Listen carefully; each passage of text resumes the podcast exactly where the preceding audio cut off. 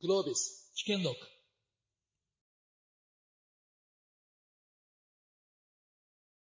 はい、よろしくお願いいたします。いや、嬉しいですよね。この会セッションで、これだけの皆さんが集まってくださって立派なお部屋もいただき、ありがとうございます。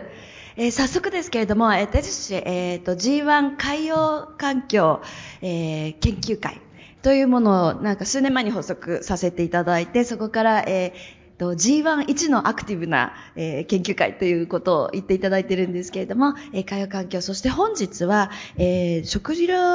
安全保障戦略を踏まえての議論をさせていただきたいと思います。えーまず、えーはじめにですね、日本の食料自給率は66%、えーカロリーベースだと38とちょっと低いんですよね。で、中でもお米野菜は非常に高いけれども、魚、水産に関しては、え52%半分が輸入に頼ってるっていうのが状況なんです。で、あの、まあ、政府の公式見解みたいなところで見ると、原因としては食べ物の思考が変化したんじゃないか、食べ方ファストフードみたいなのになったんじゃないか、また、えー豊かさゆえにバラエティが増えてきたから必然的に下がってきたんじゃないかっていうことも言われてるんですけれども、私としては、え、あれ？っていう部分があって、いや、買い負けてるんじゃないの？っていうところなんですけど、この辺ちょっと麻生くんにお聞きしたいなと思うんですが。そうですね。あの、なんでお前が喋るんだっていうふうに思われてる方もおられるかもしれないんですけれども、あの、実は、えー私どもの会社で、えー水産流通に関わってる会社を、えー経営に関わっておりまして、それで今日は呼ばれてます。まあ、個人的にも常に冬場でも短パンを履いて、えーエコな感じで言ってるんですけれども、いかにして、まあ、食料をするか。で、買い負けなんですけれども、あのまあ、いろんなところで聞かれてると思うんですけれども、あのまあ、例えば中国が過去よりもエビを食べ始めたり、あるいはウニですね。で、ウニの値段も、もう本当に10倍近くになっているようなところもありまして、まあ、このまんまだと、日本で取れてるウニを日本人が食べれない。えよくコーヒーとか紅茶とかでも言われるんですけど、一番美味しい紅茶作ってる人たちはその紅茶を飲めないっていうような問題ですよね。で、これをまあ、日本人も、えー経済が豊かさ失うにつれて、まあ実際起こっていると。で、まあ今、ゆうえさん言われたみたいにそこは一つの原因じゃないかっていうふうにも言われてます。で、個人的にはもう、お詳しい方たちたくさんおられるんでですね、あの、昨日の、えー高島さんとか出てらっしゃった食のところでも話したんですけれども、まあ構造上の問題だとか、その、例えば、えー魚を安く売ってるところに慣れてると、高く売ってるとけしからんみたいな、人間性自体否定されるような分ところっていうのはちょっと日本にあるところを、まあ変えていく。で、それによって、まあ結局日本人が高く買わない。高く売ってる人たちを、まあ、儲けすぎだっていうような批判で人間性すら悪く言われる。そうすると結局高く仕入れることができない。で、そこはまあ買い負けの一つの部分なんで、ここら辺もちょっと触れさせていただければなというふうに思っております。はい。で、結局今の話聞くと、えー消費者の意識の問題っていうのもあるし、そのサプライチェーン全体の問題でもあるっていうように思うんですけれども、例えば、その食料安全保障っていうとね、その、えー人口が減って、で労働力が減って、で、生産力、能力もえ減っていくみたいな、負のスパイラルに入っていってるんじゃないかっていうところだと思うんですけれども、えっ、と、文明さん、どうでしょう？どうでしょう？うはい。そうですね。あの、生産技術の構造。はい。なんでゆうやさんが感慨深いって言ってたかっていうと、あの、ここ数年ですね、毎回これ朝一にセットされて、みんなあの、二日酔いで来ないっていう、あの、回だったんですけども、これがあの、1時間遅くなったことによって、これだけたくさんの方に来ていただけるっていう。本当ありがとうございます。一つ目感慨深い。えー二つ目はずっと私がモデレーターをやら、やることが多かったんですけども、モデレーターを卒業できたっていう感慨深さがあるんですが、あの、なんかこの話するときにですね、まあ水産業だけに閉じずに視点で見ると結構面白い分野だと思っていて、まず G1 で議論するときって、規制の話って、規制緩和の話が多いですよね。なんですけど、これ70年ぶりに漁業法改正を私や菅さんで一緒にやったんですが、規制強化と規制緩和をセットで実はやってるんですね。で、規制強化は何かっていうと、とにかく魚取りすぎですと。で、取りすぎちゃうから、翌年新しい魚が生まれないので、だんだんだんだん取れなくなっていく。で、それを一生懸命追っかけるから、燃料がたくさんかかってコストが増えていくみたいなのを、もうやめましょうっていうことをやった。で一方で、新しいプレイヤーで生産性を上げるってとっても必要なので、養殖業に新規参入できるっていうルールを作りましょう。ということをセットでやったんですね。で、これをやったことで今、どんどんマーケットが変わり始めてるんですが、そこに加えて人口減少と人手不足っていうのがセットになってきてるので、間違いなくデジタルとかテクノロジーをもう活用するしかないっていう分野。なので、とっても、あの、どの分野にも精通する、まあ面白い議論だというふうに思って、なんか聞いてもらえると、話せるといいなというふうに思っていて、まあそこで言うとですね、やっぱりこの生産性を上げるっていうところの伸びしろがものすごくある世界が、この水産業なんではないかなというふうに、まず考えています。いや、本当ですよね。その食料自給率の問題もそうだし、その、え水産改革もの問題もそうだし、サプライチェーンのマーケットチェンジの問題もそうだし、これ、総論ですよね。もう水産業に関わらずそういう問題っていろいろあるけれども、その国として今 DX 化推進している、その中で、で、えー、いかにその人口減少に対応していくのか、でそこで、えー、なん効率的に生産を、性を高めていくのかっていうところで、えー、非常に大きなテーマだと思います。そうですね。なので、なんか他の分野にも応用できるよねっていう観点で見ながら話をしていくと、じゃあ、これどうやって DX 進めるのかしらと。めちゃくちゃ沿岸漁業者って年齢層も幅広くて、で、デジタルに対する拒否感も強かったり、っていう難しいステークホルダーなんですよね。でそこをどうやって引き上げていくかっていうアプローチの仕方がすごく重要だと思ってるんです。で、私は応用できるかなと思ってるのは、一つは今のマイナンバーカードと健康保険証の一体化の話ですね。もう何年後にはこうなりますから、皆さんやってくださいと。で、みんな、えって思うんだけど、でも病院に行って、マイナンバーカードかざすと、顔かざすだけで、いきなり何の薬飲んでたかとかって、病院間で共有されるっていう、圧倒的な利便性が待ってるっていう。だから、若干無理やり感があるんだけど、でも行ったらいい世界がある。というやり方をやっていく必要があるんじゃないかと思うんですが、これまで日本ってそういうやり方ってやらなかったんですよね。なるべくいかがですかって言いながら少しずつ行く。これはあの、やらん、やりたがらない人に寄り添い続けるっていう政策だと思うんですよ。でもそうじゃなくて、やりたくないかなと思ってる、不安に思ってる人たちに寄り添って抱きしめて連れてくっていうアプローチまでやれるかどうか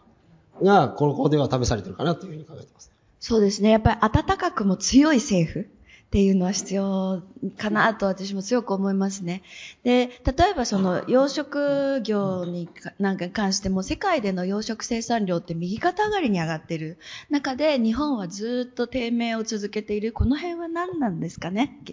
はい。あのー、まあ、一つはですね、あのー、養殖生産量が増えると価格が下がる。で、しかも、もうここ、あの、20年ぐらい、えー、っと、ずっとこう、価格が低い値で、あの、一定して、その中で餌代が上がっていってっていう、あの、まあ、あの、まあ、もともと漁業と養殖業っていうのが、あの、同じようなシステムでこう価格決定されているような部分があるので、あの、生産量を増やすと価格が下がるので、増やすことはできない。でも、あの、コストが上がってくるって非常にあの、養殖業今辛い立場にあります。ただその、えっと、自給率が50%っていうことは逆に国内生産量のキャパはまだ50%あるわけですよね。今の倍増したところで、今のその価格バランスっていうのは理論的には変わらない部分。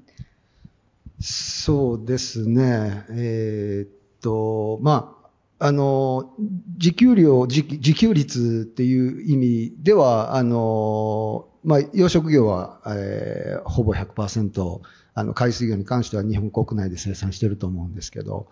まあ、一方で、その餌代ですね、あの、餌に使ってる原料はほぼ100%輸入なので、その数字も、どこまで自給率を正確に表しているのかっていう問題もあるし、まあ、やっぱり、あの、価格を、あの、生産コストよりも低い価格設定になる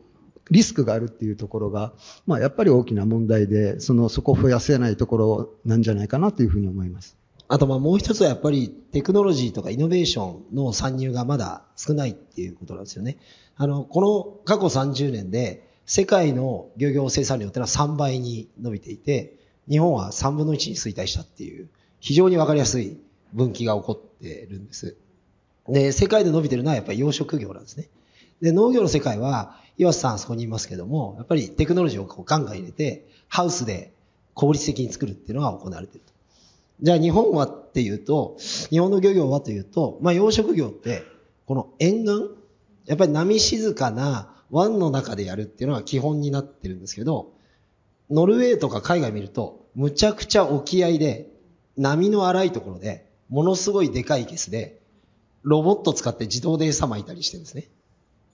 だまだ実は日本ってやりようがあるんですけど、そこを使い切ってないっていう意味では、伸ばせる伸びしろあるよね、ということだと思っていて、ただそこに新しいプレイヤーが、やっぱり参入してもらえるかどうか、それを促せるかどうかが、結構この、まあそういう意味では生産を上げていく、自給率を上げていくっていう意味でも、あの、鍵かなと思いますね。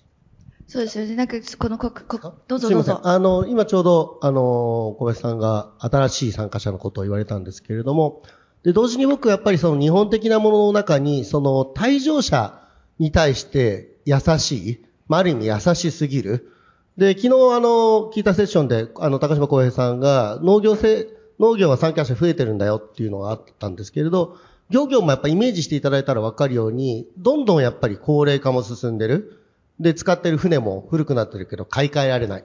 でも、その退場を、まあ、促す、えー、後押しするようなシステムっていうのがないんですよね。で、それがないことによって、やっぱりデジタル化だとか、生産性の効率も上げられない。で、僕はやっぱり非常にここも、僕はこの問題に対して興味持ってる一つの理由は、やっぱりその退場、いわゆるその、もう会社、中小企業が、えー、スクラップビルド、個人として、えー、退職して新しい職に就く。で、日本のこの、いわゆるその回転をするっていうところの、えー、弱さ、えー、が、やっぱりここの漁業のとこにもあるんじゃないかなと。で、退場することが、僕、ちょっと話長くなるかもしれないですけど、自分の会社でよく言うのが、その自分たちの会社、例えば100社あって、そのうち1社が潰れるっていうのは別に問題ないんだと。自分たちの、例えばセメントが退場するときには自分たちよりも上手にセメントを安く作ってマーケットに出す人が出てきてる。で、日本全体で見ればものすごい数の産業があるんで、ここの退場を流す仕組みっていうのを、が、ここの漁業においてもやっぱり一つのテーマなんじゃないかなと。で、それによって効率化が促されるっていうところをもっとちょっと小林先生に政策的に後押ししてほしいなと、個人的には思ってます。はい。そうですね。あの、ちなみにノルウェーとかですね、米国とか、まあ漁業先進国では、1年間に小林丸が取っていいサバの量っていうのが決められるんですね。で、そのサバの量を、いや、今年ちょっとうち調子悪いんで、量出れないから、お宅使ってくんないっていう形で、貸し借りしたりとか、売り買いできるんですね。で、これがある種、退出の時の、まあ退職金じゃないですけれども、こう、出ていく時の、まあインセンティブになってるわけです。で、今それが、あの、実は日本の場合は割り当てはするけれども、売り買いはまだできないです。だここのマーケットができると、ある種の二次流通のマーケットが出来上がって、この集約が進んだりとか体質が進んでいくっていうのがあると思うので、まあ、ここの一つデザインをどうするか、ということと、これ日本の政策全体、まさに源さん言っていただいたように、なんかこう、ステークホルダーの人たち、関係者の人たちが、そっちに行きたくなるようなインセンティブの設計っていうのが、ものすごく弱い国だと思うんですね。なんかこう人の行動原則に働きかけるみたいなのがない。ここがやっぱり鍵だと思っていて、これはやっぱり政策を作る側にもっと経済学のゲーム理論とかマッチング理論に強い人たちとかですね、こういう人たちを入れていくと、この国の政策の実行力とか、なんかスピードがものすごく上がると思ってるので、まあここにもダイバーシティっていうか新しいプレイヤーが必要かなというふうに思ってます。本当ですよね。その点に関しては、あの、補助金の使い方っていうのも、やっぱり、あの、欧米諸国の先進国と日本とだいぶ違う部分があるんじゃないかなと思いますが、えー、国連もそうだし、WTO もそうですし、その無駄な補助金の削減っていうところが言われてるんです。で日本ももちろん加盟してますからそれは合意してるんだけどじゃあ何をもって無駄なのっていうところで議論が分かれているところなんじゃないかなっていうふうに思うんですけど加藤さん現場でどうですか？そうですね。ちょっと、なかなか、あの、思い、例えば、たまあ、厳選しろ、うんまたは造船しろ、はね、船がいるのかいらないのか。そうですね。あの、まあ、えっと、漁業者、養殖業者、共通してるんですけど、あの、かなり保守的で、こう、新しいことを、あの、したがらないっていう、あの、特徴があるように思います。なので、あの、例えばですね、あの、優秀な、あの、漁師さんが、あの、すごいいい漁場を知ってて、その人は他の漁師さんが取れない時でも、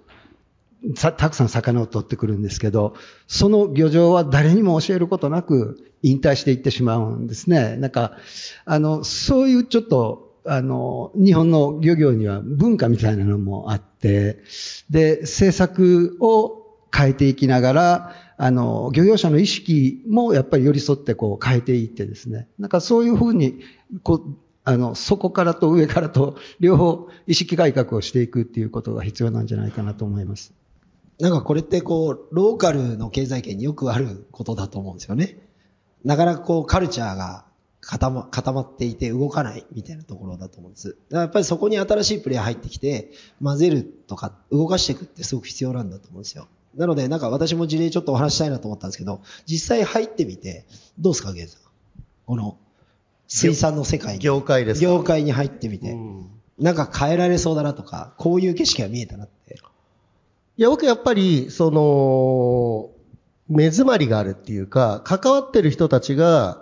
あんまり豊かになれてない気がするんですよね。で、将来性もあんまり明るくない業界だなっていうのを改めて感じていて、やっぱりその僕たちのために魚を取ってくれてる方、まあすごい大変なわけですよ。で、農業もそうなんですけれど、去年僕北海道に来ていろんな農業の人と話をしてて、まあ僕素人なんで、目鱗の話がいくつかあったんですけれども、まあその方曰く、えー、農家さんって言ってもいろんな農家があるんだと。果物作ってる農家もいりゃ、米作ってる農家もいりゃ、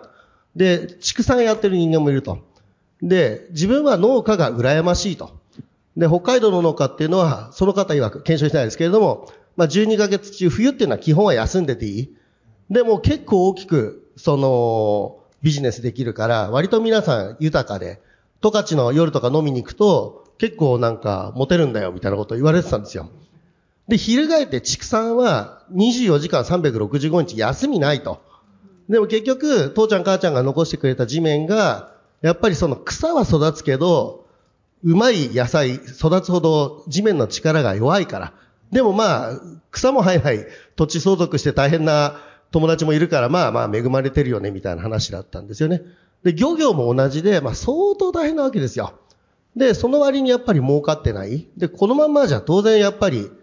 その産業として弱くなっていくし、僕たちがまあ普段美味しい魚を食べてる中で、その、その美味しい魚を安く食べることが、一生どっかでみんなのために、よくや縁の下の力持ちですけれども、まあ苦労して、誰かがそのツケを被ってくれてるから、美味しい魚安く食べれるっていうのは、少なくともやっぱもうちょっと元凶をみんなで理解してシェアする必要があるし、まあ自分も違う産業から入れさせてもらって、まあ水産の大きい会社の方からなんで参入したのっていうのを素朴な疑問ぶつけられて、自分の問題意識を喋ったりしたんですけれども、まあやっぱりできることはあるんじゃないかなって思ってます。で、僕がやるべきことっていうのは、関わる方たち、その、魚取る人も、運ぶ人も、昇流入る人も、みんながやっぱりある程度豊かになる。で、そのためには、やっぱりその、安く売れないやつは ダメみたいなところをもう少し、その、幅広く見てもらえるようなところをちょっと関わっていきたいなと。で、そこの余地はあるんじゃないかなと思ってます。まこれ出てきたのは、やっぱりだから消費者にどうやって 付加価値高く選んでもらうかっていうアクションって非常に重要だよねってのはまあ一個あって、あとそれ以外のですね、ステークホルダーですね、流通とかどうするのかって話あって、あの、多分マイク持ってると喋れないだろうから代わりに振りますけど、消費者巻き込み系のアクションはずっとユーさんがやってきたわけじゃないですか。長年やってきていかがですか？ブルーシーフードガイドとか。あそうですね。やっぱり持続可能性って、あの、水産物だけではなく、やはりその産業自体の全体論だと思うんですよ。で、やっぱり消費者の方たちには、まずその、えー、インフォメーションがいってないっていうのが問題だと思っています。で、私たちがこれだけ議論しても、いかにそれが一般社会で浸透していくかっていうのは、まだもうちょっと時間がかかるかなっていうのがあります。ありがとうございます。モデレーター喋っちゃいけないっていうのが あって、この G1 ルールで。なんでですけど、あの、麻生君の会社なんかまさにサプライチェーン改革をしていて、これから非常にあの展望があるかなと思うんですが、いかがですか？そうですね。あの、二つ会社の特徴、多分、ゆめさん、投げたの違うとこかもしれないですけど、一個さっき喋り損ねたんですが、えっと、東東水産って会社なんですけど、関味、関サバっていうのをすごく関わったんですね。で、その、まあ、一個は、あの、日本の魚っていうだけで高く売れるようになってもいいなっていうのが一つと、多分振っていただいた試みで、まあこれ実はうまくいってないんですが、えっと、私たち、えー、麻生としてその会社でご一緒することになって、えー、やろうとしたチャレンジの一つが、えー、魚種、えー、日本の漁ってすごくいろんな魚が、えー、一時に取れたりして、他の国だと割とサバだったらサバだけ取ったりするんですけど、そこが割と良くも悪くもいろんな魚が引っかかるんですよね。で、えー、港に上げて、コンペアにバーッと流れるのを、軍隊はめてるおばちゃんとかおじちゃんが、ババババッと、サバサバアジ、サバサバアジみたいな感じでやっていくんですけれども、これを、えー、AI で、その自動判別して、自動的にピュッピュッピュッと分けていくことが、ある程度できると、すごくこれやっぱり、えー、手間暇も省けるし、えー、この後、えー、進む魚種によって取っていけないもの、取っていいものっていうのを、えー、コントロールしていくっていうところに役立ち得るんじゃないかなと。で、ちょっとまだ、あの、試行錯誤の途中なんですけれども、まあそういう意味でもまだなんかいろんなやれることっていうのはあるんじゃないかなっていう気がします。いや、それね、さっき、あの、打ち合わせで聞いて非常に画期的なところだなと思って聞いてたんです。で、日本の漁業の特徴って、その、一魚種大量、大量生産ではなく、もうあらゆる種類のものを一度に取ってくる沿岸漁業の中心で、だから、その持続可能性に関しても、その、欧米社会のスタンダードでは語れないんだっていうことを長年言われ続けてきたわけですよ。でもそうじゃないんだなって。やりようはいっぱいあるんだなっていうところで、私、加藤さんにも聞きたいことあるんだけど、ちょっと待ってね、その前に、あの、えっと、DX 化のことで、その、そこの部分でもうちょっとお話聞きたい。そうですね。あの、イーウェイさんの話からつなげて麻生さんの話に行くと、やっぱりこのサステナビリティっていうものにどうやってお金を払ってもらうかっていうのがむちゃくちゃ重要なんだと思うんですよね。結構この研究会でもサステナビリティのある魚ですって言って値段が上がって店頭で選んでもらえるかっていうと、これは難しいわけですよね。だからその時に何を付加価値で届けるのかっていう時に、まあ一つは情報、インフォメーションっていうのはあるのかなと。これがどこで取れて、誰が取ったやつで、こんな価値があるものです。で、それができるためには、トレーサビリティがないといけないわけですね。で、これが実はまだ水産の世界では法律上担保されていないんですけども、でも今流行っている Web3 とかブロックチェーンの世界って、まあトレーサビリティにとっても適しているということを考えると、可能性がこう出てきてるんじゃないかなというふうに思っていて、そこをいかに使うかじゃないかなと。その今水産出てきてないっていうのは、これからできる前提っていうのはもうね、文明さんたちが作ってくださって、水産流通適正化法が施行されている。で、そこで漁獲証明書は発行しないといけない。ただし、まだ今のところ国内魚種で4種、えー、輸入魚種で3種から始まっている。でも300種以上の魚種が流通してるわけじゃないですか。それをいかにスピードアップして、全業種対応し、対応にしていけるのか、したいのかっていうとこかな。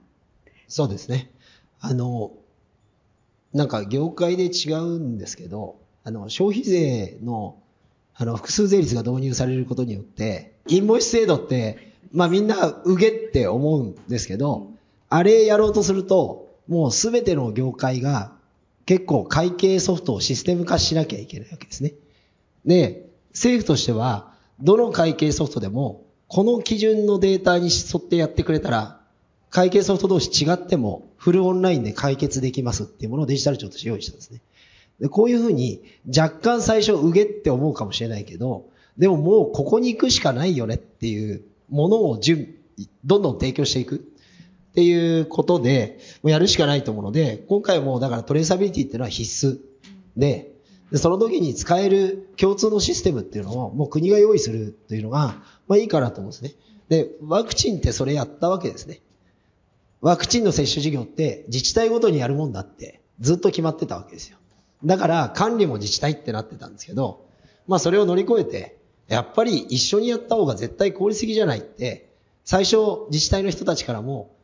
若干こうどうかなって言われたけれど、やってみたら無茶便利なんで、みんなそっち行きますって1741全部乗ってくれたわけですね。だからやっぱりそこを勇気を持って一つこう集約したものを作るっていうのは、あのこれから私たち政治がやっていかなきゃいけないことだというふうに思ってます。ありがとうございます。今、政治の勇気お聞きしましたけど、私ね、科学者の勇気もお聞きしたいんですよ。で、例えばね、その、じゃあ、どうやってそのサステナビリティに、えー、アデッドバリューを、えー、消費者に認めてもらえるかっていうところで、えー、やっぱりそのキャンペーンって大事だと思うんですよね。で、あの、例えば、えー、今度万博ありますよね。で、えー、今、今今でパブコメあのしてますけれども、えー、持続可能な、えー、調達のルールっていうところで、えー、絶滅危惧種は入れないようにしようっていうのを組織委員会が言ってます。でも、な、なぜかじゃあうなぎは入れてあげてよっていう理論になってる。で、これ何なんだろうって思ったんですけど、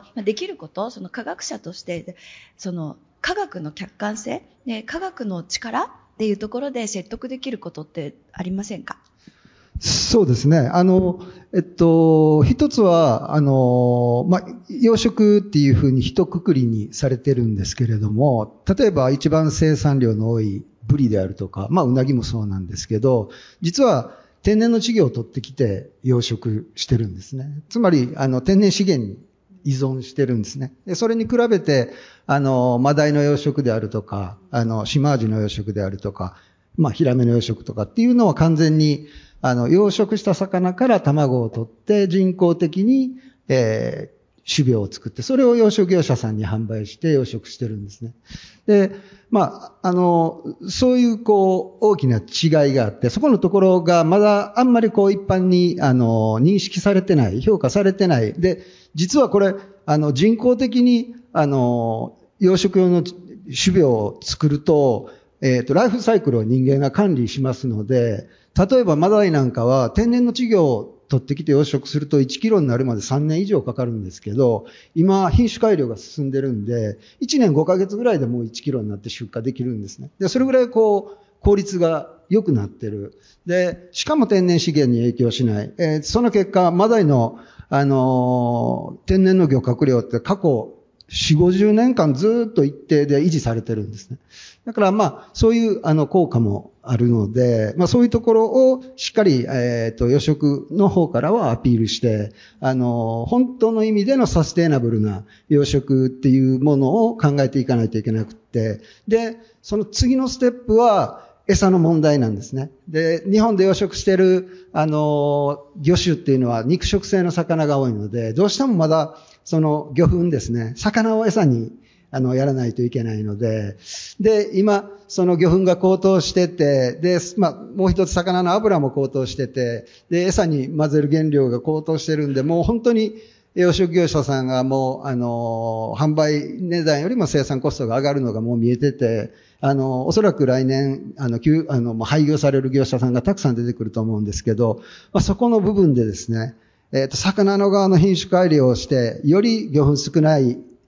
養殖ができるようにするとか、で、えー、餌の方もですね、あの、魚粉を減らして植物原料、ただ、今、ちょっと植物原料も高騰しててですね、それが非常に難しくなってるんですけど、まあそういうところでこう、あの、まあ科学的に貢献しながらそういう、あの、現状をアピールしていきたいなというふうに思っています。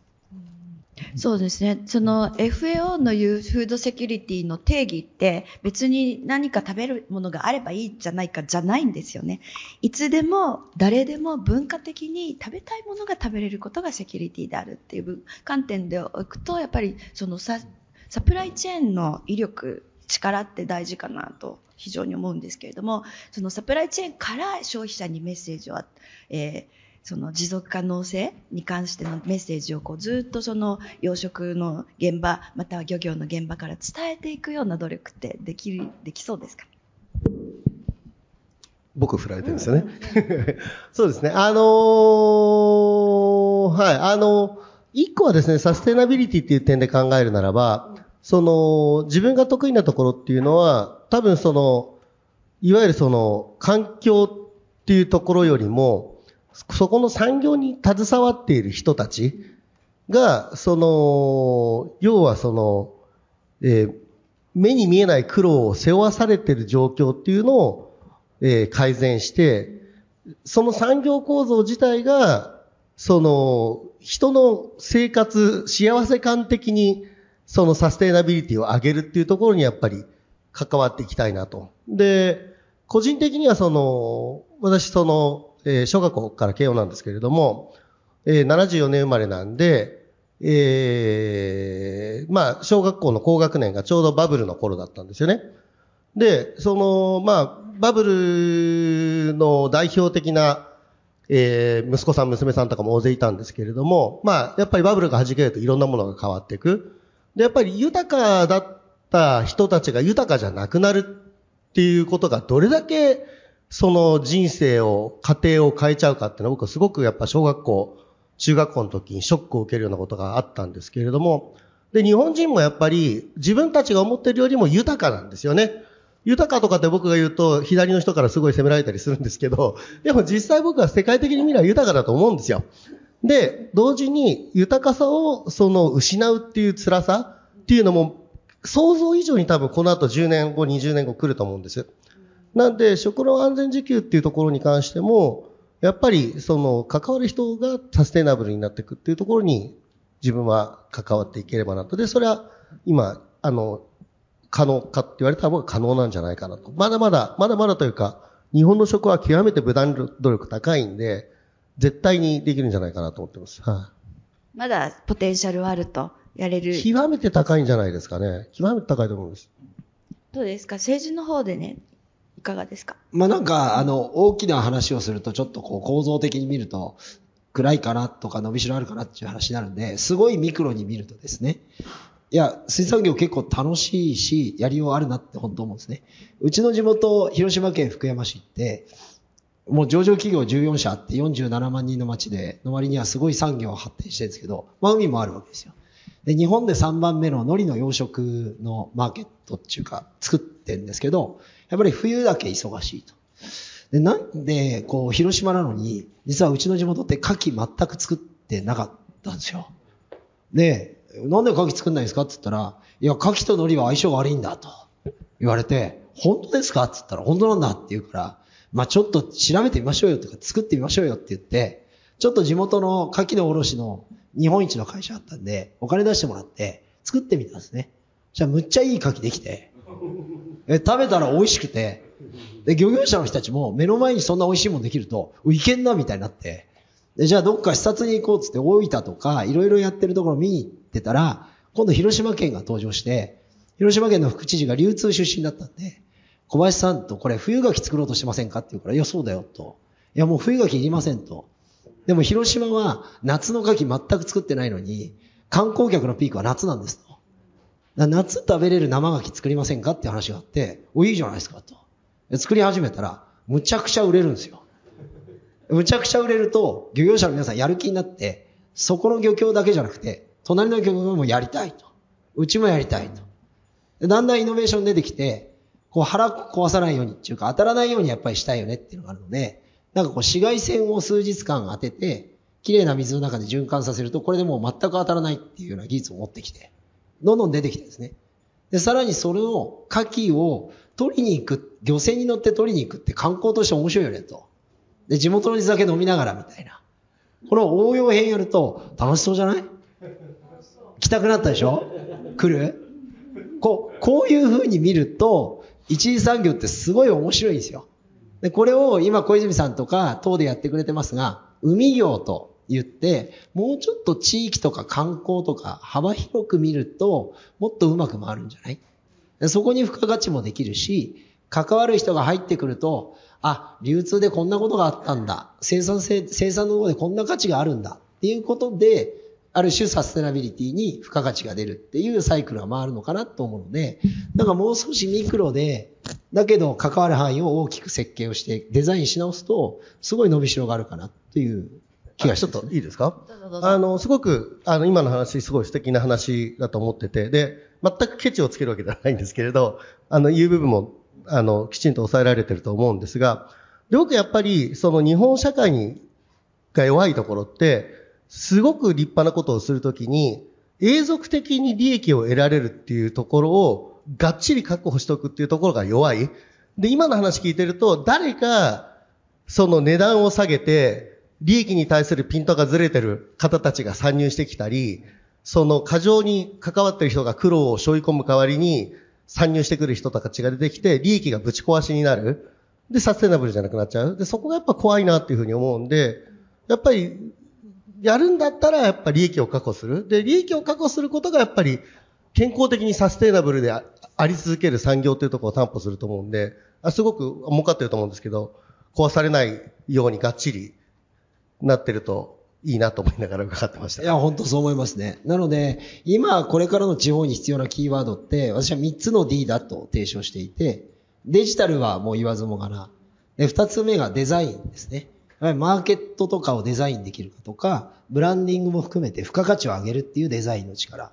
で、3つ目がダイバーシティですね。やっぱり新しいプレイヤーを入れて、こう、新しい知恵やネットワークに接続していくっていうことだと思っていて、そういう意味ではこのローカルだからこそですね、このマーケットどうデザインするんだっけっていうのは、ものすごい重要なので、やっぱり G1 の皆さんと共有したいのは、まあ、ぜひここから水産業に入る人が増えたらいいなっていうのが今日の私の裏テーマなんですけど、むっちゃ面白いですよって言うっていう。なんですが、まあ、ルールもやっぱりデザインなんですよね。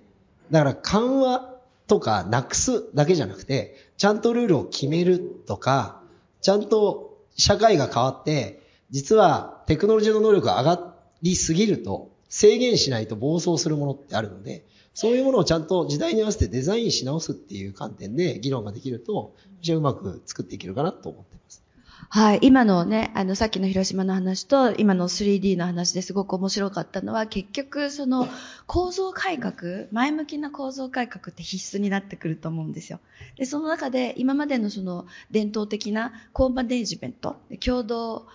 えー管理っていうそのスタイルがあるじゃないですか。それすごくいい面もあるけれども、そこで行き詰まって頭打ちになってる面もある。ここで、ど、どこまでその政府が構造改革をできる、コーマネジメントの、えー令和の改改善版みたいなことは期待できますでしょうか？なるほどそうですね。なんか社会課題解決に求められるリーダーシップのあり方は私は変わったと思っていて、昭和は陳情受付型モデルって私整理してですね。何困ってますか？道路がありません。道路つけましょう。みたいな。でもそれ正解なんですよね。インフラなかったから、どこに何のインフラが欲しいかって地元の人が一番知ってるわけですよ。だからそれが良かった。でも平成になって、これ変わったわけですね。ある種トップダウン型っていうことになったんだけど、これはこれで、ね、あの、IT も発達して情報を一気に流通させることができるようになって、そのリーダーシップもいいと。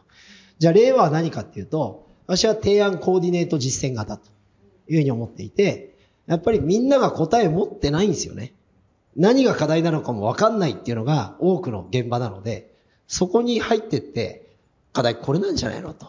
で、解決策こういうのあるんじゃないって仮説で投げて、みんなでワイワイやってみると。で、やってる中で新しい答えが見えてきて、でもそこでワイワイやってた人たちが主体性を持って課題解決に取り組むっていうののコーディネーターが多分ローカルとか地域のリーダーであり、本当は行政官もそうならなきゃいけない。それがなんか有識者会議を開いて、みんな一方的に言う場だけ用意して、一応聞きましたと。でも素案を作るのは政府ですみたいなことになると、やっぱうまくいかないと思うんで、まあ、このリーダーシップのあり方を変えるっていうことが、あの、重要で、でもだんだんそれをやる人たちって増えてきているんですね。まあ、AK さんとか国会議員になってくれましたけど、まあ、今、熊谷さんいますが、まあ、首長でもそういう方いらっしゃるし、地方議員にも出てきているし、いわゆるスーパー公務員と言われている地方で活躍している人って、こういうリーダーシップなんですよ。だこれいいよねってパターン化ちゃんと定義できたら、スケールできると思うので、この勝ちパターンをちゃんと定義してスケールさせるっていうのが重要かなと思ってます。本当ですね。やっぱりもう一回洗い直すっていうのは大事かなと思います。で、地方の力って、それぞれの県にそれぞれの特徴があるっていうのは見てきて実感していて、で、その地方の、えーえー、リーダーシップのパワー、これももう一度、えー、私たちが、えー、価値をもう一回認めていかないといけないかなっていうのはありますけど、加藤さんどうですか？これからの展望としては。そうですね。あの、まあ、特に漁業者は高齢化が進んでいるので、あの、まあ、早く動いて、あの、若い世代が魅力を感じる、あの、産業にしていかないといけないので、あの、まあ、本当に、その、えー、っと、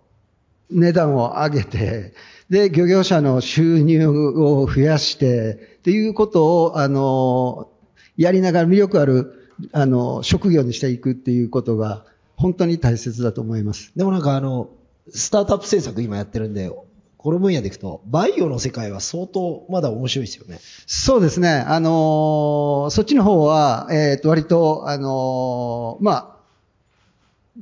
情報、あのを出すのが、アピールするのがかなり上手だし、あの情報も結構ネットで集めることもできるし、投資家も止まりやすい。赤むつの養殖を、はい、これ言えるやつですか？あ、言えるやつ全然。ぜひ言ってください。ど、どんなことやってるのか言ってください。いや、あの、まあ、新しい養殖業種として、あの、のどぐろですね、赤むつの、あの、養殖にチャレンジ。これも本当始めたばっかりなんですけど、あの、もうやることはですね、えっ、ー、と、赤むつ漁の漁船に乗り込んで、で、刺し網で上がってくる魚の中で、あの、卵を持ってる魚がいるんで、それを船の上で卵と精子取って人工授精して卵から育てるっていうことにチャレンジしてます。で、まあ、あの、そうすると、やっぱり漁船に乗り込むんで、本当にこう、漁師の人たちの日頃のあの大変さとかそういうのもわかるし、まあそれをなんとかあの、まあ漁業全体を盛り上げるような形に持っていきたいなと。で、あの、まあ、新潟県で、あの、漁業、その漁船に乗ってるんですけど、あの、のどぐろは名物って言いながら、もう年間のごく一一時期しか、あの、結局取れないので、出せてないんですね。で、漁協のあの方と話すると、本当の名物とするんだったら、養殖をしてもいいから、年中供給できるような体制にしたいっていう、まあそういうこう新しい考え方を持たれている人もいて、でそういうことをやっていけば、あの、養殖と漁業が協力しながら、あの、産業全体が盛り上がっていくような形作りができるんじゃないかなと思ってます。でもこれで養殖すると全部オスが出てくるんですよね。あ、そうですね。なぜか。だね、分かってないことがすごいあるんですよ。実は水産の世界って。で、だから、スタートアップとか、こう、新しいイノベーションのチャンスがすごいあるって思ってもらえたらいいなと思って。そうですね。ねはい。本当にね、面白いですね。そして、漁業者の中でもものすごく、その、えー、改革推進派、なんとかが頑張っていこうよという一軍と、それと、まあ、非常に保守的な一軍と、なんとなく今分裂しているようなのを痛いほど見ているので、ここをね、なんとかこう、全員一丸となっていけるような、え具体的な前向きな指針っていうのは、えー、必要かなと思います。それもサプライチェーンからもそうだし、政府からもそうだし、っていうところかなと思います。で、えー、あと20秒で全体討議に移るんですけど、一言あります？大丈夫ですか？じゃあ全体討議についてはい。質問。え、じゃあ、えっと、今の3名の方、えー、一緒に聞こうかな。で、その後、えー、順番にお答えしていただきたいと思います。じゃあ、マイク。はい、マイクお願いします。マイクから順番にお願いします。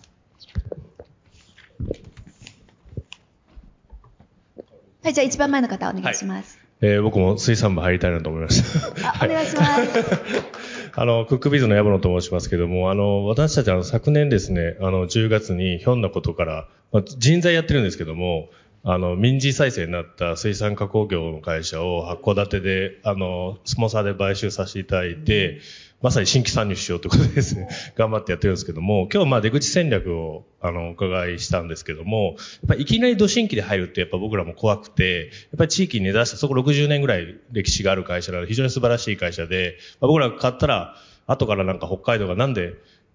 あの会社を他府県の会社に売ったんだみたいな感じです すごい怒られたんですけども、なんかそういうので、結構こう、新規参入のやり方として、事業再生、事業承継型の M&A って結構あるなと思ってるんですけど、その辺なんか、まあ税制なのか、なんかこう、これから拡大の余地があるのかとか、その辺のお考えを、あの、お聞かせいただければと思います。ありがとうございます。じゃあ真ん中のところで、はい、あ、はい、お願いします。あ、はい、あの、いちご農家やってる岩佐と申します。えっと、なんか、あの、小林くんのあじりに乗って、なんか道具を桑から網に持ち替えて、そしていちごから養殖へみたいな、ちょっと考え、やりたいなと、思うんだけど、思うんだけど、ちょっと待って。でもね、思った、思った、思った、思ったけど、いや、ちょっと待ってよと。これだけでもね、原材料単価が上がってるわけで、餌は上がってる。で、僕らがもうスーパー行っても、魚の値段大して上がってないわけですよね。これっておそらく、例えばその DX をやったとして、おそらく1.5倍ぐらいまで生産性上がるような気がしたんですね。農業のことをちょっと考えて、もしかすると。だからといって、なんかバカみたいに儲かるようには依然としてならないなと思っていて、そうすると、なんかこう私たちがこうスーパー行った時に、こう魚とかがこう100円ぐらい上がったとしても、すごい感度で、あ、買わないって思っちゃったり、相当こうマーケットサイドの問題が実は多いんじゃないかなっていう気がしているんですよね。そうすると、こう作る側だけじゃなくて、売る側、消費者の意識を一気に変えていかないと、おそらく養殖業者って、この後もずっともう、こう、厳しい状況が続いていくんじゃないかな、なんて思っていて、そのマーケットサイドどうしていったらいいかっていうのをちょっと麻生さんに聞いてみたいなと思いました。ありがとうございます。じゃあ、後ろの方お願いします。いいですか、はい、あ、小泉です。後ろの方です。はい、後ろの方です。後ろの方とかいたい。井上さん、小泉です。ごめん。よろしくお願いします。実は、うちの地元は、マグロの町で、えー、横須賀市と三浦市で、三浦市の方がマグロなんですけど、あのー、まあ、法律関係で言うと結構大きい動きが、さっき文明さんが言ったように、海業っていう三浦市発祥の取り組みが、今年の国会で法改正を、えー、実現することで可能となります。で、海業は何かっていうと、わかりやすく言うとですね、海の地方創生の法律なんですよ。これ、うちの地元三浦市の昭和60年の時の市長が、もう漁業だけでは港町は食っていけないと。これからは農業と観光と、とにかくみんなが一緒になって港町の活性化やんなきゃダメなんだって言ったことが海業なんですね。漁業じゃなくて海業だと。で、今回水産庁がそれ乗ってくれて、えー、港のことを様々なプレイヤーが利活用をしやすいような法改正をする。で、このことによって今日参加している皆さんの中で、特に漁業以外の業界の人に、とうとう港が門戸開放されるっていうことに気づいてほしいんです。なので今、実は観光庁と水産庁をつなげてるのも、これからインバウンドとか、まさに岩瀬さんが言ったような、マーケットどうするのって言ったら、やっぱり外の高いお金払ってくれる人たちを地域の港町に呼んでくる。で、そこで高い黒ムツでも、あの、赤ムツでも、マグロでも、あの、やっぱりそれなりの対価で払ってくれる人たちをマーケットに取り込んでいくっていうことを考えると、この海業だよねっていうことだけど、残念ながら漁協とか港町でなかなか観光政策とかって、あの、わからないので、今そういう多様なプレイヤーの人たちを巻き込もうとしてるっていうことで、どうぞこの通常国会が終わった後は、新しい法律になって、港が開かれるっていうとこなんかは、ちょっとアンテナ上げといていただきたいというふうに思うのが一つで、もう一つだけ言うと、あの、食品ロスの法律も今変わる方向で、ようやく、あの、一歩踏み出しました。あの、飲食店が持ち帰りたいと言っても持ち帰らせてくれない。この自己責任って言ってもダメっていうことを、ようやく消費者庁を動かしまして、あの、仮に食中毒が出ても、製造メーカーの責任を免責をする。この部分がようやく今一歩動こうとしてます。で、フードバンクに対する寄付も製造メーカーに責任がいかず、その責任持ってやるフードバンク側に責任をちゃんと渡す。こういった形で動いてくるので、食品ロスっていうこの水産のサステナビリティのこともちょっと前に動くかなと思ってます。ちなみにペットフードは未利用魚、最近、あの、うちの犬も、あの、ある方からいただきまして、あの、食べてますけど、あ、そう、三重の。これは結構水産の未利用資源のペットフードに持ってくっていうルートは結構いいと思いました。はい、以上です。ありがとうございます。小泉進次郎さん、ありがとうございました。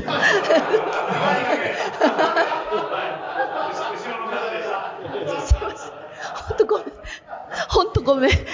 じゃあ、えっと、手挙げて、あ挙げて。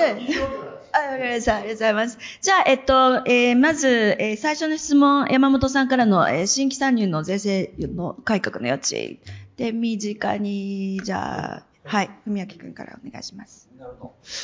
あの、まあ、M&A 優遇税制っていうのがどんどん拡充されているので、あの、その辺はチャンスかなと思ってますし、事業承継のタイミングで新しい資本が入ってくるっていうのも優遇してるんですけど、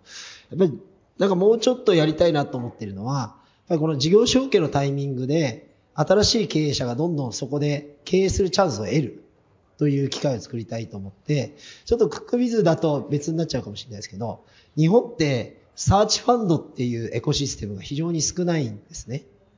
それは事業承継がいないところを探しに行って、全く今まで経験がないかもしれないけど、自分が社長をやりたいとそこを探してきて、そこに投資を受けて、自らが経営者になるっていう仕組みが、まあ、米国等ではすごい広がってるわけですね。で、ここが広がってくると、海外行って M&A 取ってきた、俺の腕磨きたい、使いたいっていう人たちに、ものすごく経営のチャンスをたくさん提供できる機会が出てくると思うんですね。それによってこの国のよくわかんないこの年功序列みたいなところも崩せるんではないかと思っているので、このやっぱり事業承継を捉まえた新規参入っていうのは、ぜひあの広げていきたいと思うので、ちょっと経験をまたシェアしてもらえたらなと思います。よろしくお願いします。ありがとうございます。では次の、えっ、と、質問、岩佐君の質問なんですけど、えー消費者の意識変容のところは、えっ、と、じゃあ、そう。そうですね。あの消費者の意識は、ほっといたら変わんないと思います。で、岩瀬さんの立場から見たときに、じゃあ儲かんないのかっていうと、これもまた違って、多分、えー水産業の連関として、えー利益を得ることは可能。で、その過程の一つがやっぱり今買い負けてるっていう現況です、すでにそれに言ってるわけですよ。で、さっき最初に言ったけど、めっちゃいいウニとかめっちゃいいホタテはもう日本人ほとんど食べれてないんです。で、前は多分世帯所得700万でも食べれてたものが、世帯所得1000万なきゃ無理、2000万なきゃ無理っていう風になっていく。で、ホタテは食える、ウニは食えるけど、一番いいものは多分アメリカとか中国とか日本の本当0.1%の人が食べる世の中になっていく過程をもって、多分水産業の中で利益を得ていく人たちはたくさん出てく。で、そこは多分可能なんです。で、その先に何があるかっていうふうに考えると、やっぱりその日本人がその美味しい魚をいろんな形で食べていくっていうところが多分その後に出てく。で、多分、でも今はそこがやっぱりさっき言った誰かが苦労してる。すごく辛い仕事を経済的にあんまり見入りがないのにやってくれてる人たちがいるわけですよ。で、当然サステナブルじゃない？で、ほっとくと日本の港町自体が活気を失っちゃうから、逆に言えば今起きてることっていうのは、一つの見方としては正しい方向に向かってる中で起きてる発露なんだと思うんですよ。だから多分、岩瀬さんたまたま磨き一応があるけれど、今何にもないけどエネルギーがある若者は、小林先生のアジテーションに乗っけられて、多分参入していくんですよ。で、僕はもっと絶対に、日本なんでかって言ったら日本にはブランドがあるから。だから日本でここの業界に入るっていうのは、加工も含めて絶対に利益を得られる形になるはずだし、ならないと、サミダレシ的に外人にピックアップされてブランドだけ語られる。アメリカで寿司握ってる人が、悪い意味じゃないですよ。現実ってアメリカで寿司握ってる人がメキシコ人で、で、その、全然日本関係なくて、美味しい寿司考えた日本人は全く利益をそこで得られ得られてない。カリフォルニア米で、全然知らない魚で、メキシコ人握ってそこでめっちゃ経済できてる。でもさ、僕たちの責任でもあるから、僕たまあ、結論から言うと可能なんじゃないかなと思います。ありがとうございます。じゃあ最後、えっと、こうあ、高島さん、よろしくお願いします。後ろの高島さん。後ろ、後ろの人、あ、後ろの人声が出ない。はい、えー、高島康平さん、声が出ませんので、代理の鈴木英慶です。はい。代読。僕ね、G1 君の10回目やけど、こんなん初めてやね。あ、これでも時間取られてるね。ごめんごめん。はい。じゃあ、文明さんへの質問です。日本が輸入する天然水産物の2、3割が違法という推定結果があります。違法事例とは、無国籍船による無規制操業、規制量か、規制量カウントのない無報告、奴隷労働などです。ところが、日本の規制は7種類のみのため、こういった違法水産物が大量に入ってくることによって価格が下がり、日本の水産業にダメージを与えています。えー輸入について必要な規制を作ることで、国内の価格を正当価格にすることはできませんか？以上です。き昨日、昨日食べた、はい、鈴木英慶さん、代読、代読ありがとうございました。これ、いわゆる IUU 漁業というものですね。これは国際的な問題になっているということで、これはせっかくなんで長く取り組んでいる井上さんからぜひ。あ、ありがとうございます。ま、おっしゃる通り、IUU 漁業に関しては、あの、本当に流通の中で、今、えー、判別できない状況になっているんですけれども、これからの、えっ、と、水産流通的低下法の、えー施行された、えーその法律の下でですね、漁獲証明書が義務化されてきています。これからもっともっと主要業種を中心に、え漁獲、その漁獲証明書が必要だという、えその義務化の枠を広げていかなくちゃいけないところなので、そこが今私たちの踏ん張りどころでもあるんですけれども、例えば、え主要業種であれば、例えばマグロ？それはもう即刻入れたいなっていう部分があるんですけれども、やっぱりね、その先ほどからの、えっ、と、まあ、保守的な、えーえー方たちもいらっしゃるわけですし、今までの枠組みを壊したくない人もいるわけですし、もう人的なあのエネルギーとして無理だっていうところもあるわけで、で、そこを、えー変えていかないといけないっていうところですが、どうですか、文木さん？はい。ということなので、まあやっぱり変化をさせる、もしくは新しいことをやっていただくっていうためにはコストがかかるので、そのコストをいかに国側で効率化して提供できるかっていうことと、やった先にやっぱり儲かる世界があるというマーケットを作れるかということなので、まあそこがもう全てだと思いますから、そこをあのデザインしきれるようにですね、これはあの関係者の皆さんと一緒にやりきりたいと思っています。はい、えっ、と、今ですね、ODS の中に、えっ、と、えー海洋環境研究会の伊藤さんもいらしてくださってるんですけれども、今度セセブンアイが弊社と、えー提携していただいて、デニーズさんで、えーサステナビリティを担保するっていうことで、えっ、と、公言をしてくださっている。そのような動きで、逆質問していいですか？何か、あの、はい、ご苦労な点とか、もう皆さんにこれは絶対進めたいみたいな点。あの、ご苦労っていう意味ではですね、魚屋は儲かんないです。生鮮産品あって、どこのスーパーも、あの、鮮魚ってのは儲かってません。今、勝ち組って言われてる角上魚類っていうのがあって、もうそこはもう行列できてますけども、あそこが儲かってるのは、結局寿司、刺し盛り、あるいはその加工したものを売って、あ、丸魚食べる人、さっき話だった通り、いません、今。骨があったら嫌だっていう人がいるんで、その加工していく食べ方、先ほどもありましたけれども、やっぱ食べ方の提案だとか、いうこと、我々は商品を作るっていうことで努力していますけども、そういったことをですね、やっぱり進めていくっていうこと、あるいはその環境をメルだとか、ASC だとか MSC だとかっていうことが必要なんだっていうことのお客様っていうか消費者への啓蒙っていうのはですね、やっぱり前もあの研究会で言いましたけれども、我々、あの、売り手側からですね、上から目線でお客様に指導するとできませんから、ぜひそれは政府とかですね、もう本当に団体がやっていくっていうことをぜひお願いしたいなと思ってます。どんどん協力していきますんで。いや、ありがとうございます。もうまさにですね、今日のこの、えーえー会はすごく良かったなと思うんですけども、生産者側、そして政政府、それからサプライチェーン、そしてマーケット、もう本当にもう一丸となって、もうそれぞれのステークホルダーが全ての人たちが同じ方向を向いて、一丸となって取り組んでいかないといけない。そしてこれも水産業だけではなく、やはり国の力の源ですから、えーぜひですね、これからも、えー頑張っていきたいなと。そんな感じでございますが、いかがでしょうか？本田圭佑さんの言葉を借りると、伸びしろですね。もうこれしかないです。ありがとうございます。ありがとうございました。じゃあこれは本日はこれにて、えー終了となります。皆様本当にご清聴、そして多くのオーディエンスの皆様ご清聴ありがとうございました。